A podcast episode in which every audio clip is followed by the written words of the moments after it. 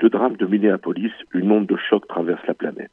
Partout, les images de cet assassinat ont recueilli et réveillé les consciences. Partout, le problème du racisme et des bavures policières s'est posé.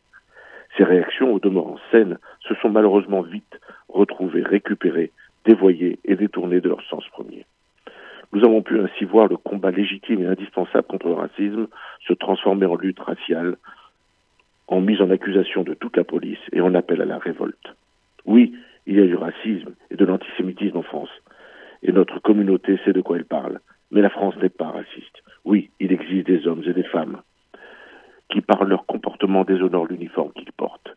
Mais la police et ceux qui y servent restent et demeurent un rempart contre la violence, le désordre et le fanatisme. Depuis près de 15 jours, nous assistons à une récupération lamentable et dangereuse de ce drame. L'extrême droite, profitant des débordements, revêt son costume de chevalier blanc luttant contre l'envahisseur. Et l'extrême gauche, toujours à l'affût d'une cause à défendre qui pourrait lui rapporter des voix, s'allie à tous les appels au désordre et à la désobéissance. Aujourd'hui, il y a danger.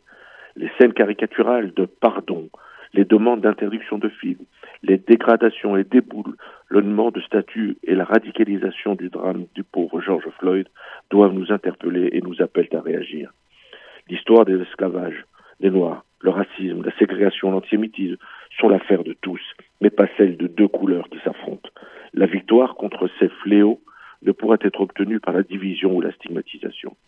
L'humanité ne sera sauvée que par des hommes et des femmes de toute origine et couleur qui décideront ensemble de faire de ce combat contre les haines leur combat.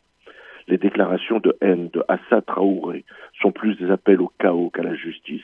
Les déclarations des Zemo et Le Pen sont plus des slogans politiques que des analyses d'une situation qui met en danger notre démocratie. Il est urgent de remettre la République et ses valeurs au centre de notre réflexion et de notre action.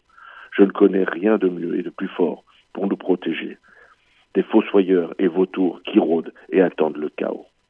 Je ne suis ni noir, ni blanc, ni jaune, ni rouge lorsqu'on blesse, maltraite, ou assassine un homme ou une femme ou un enfant pour ce qu'il est.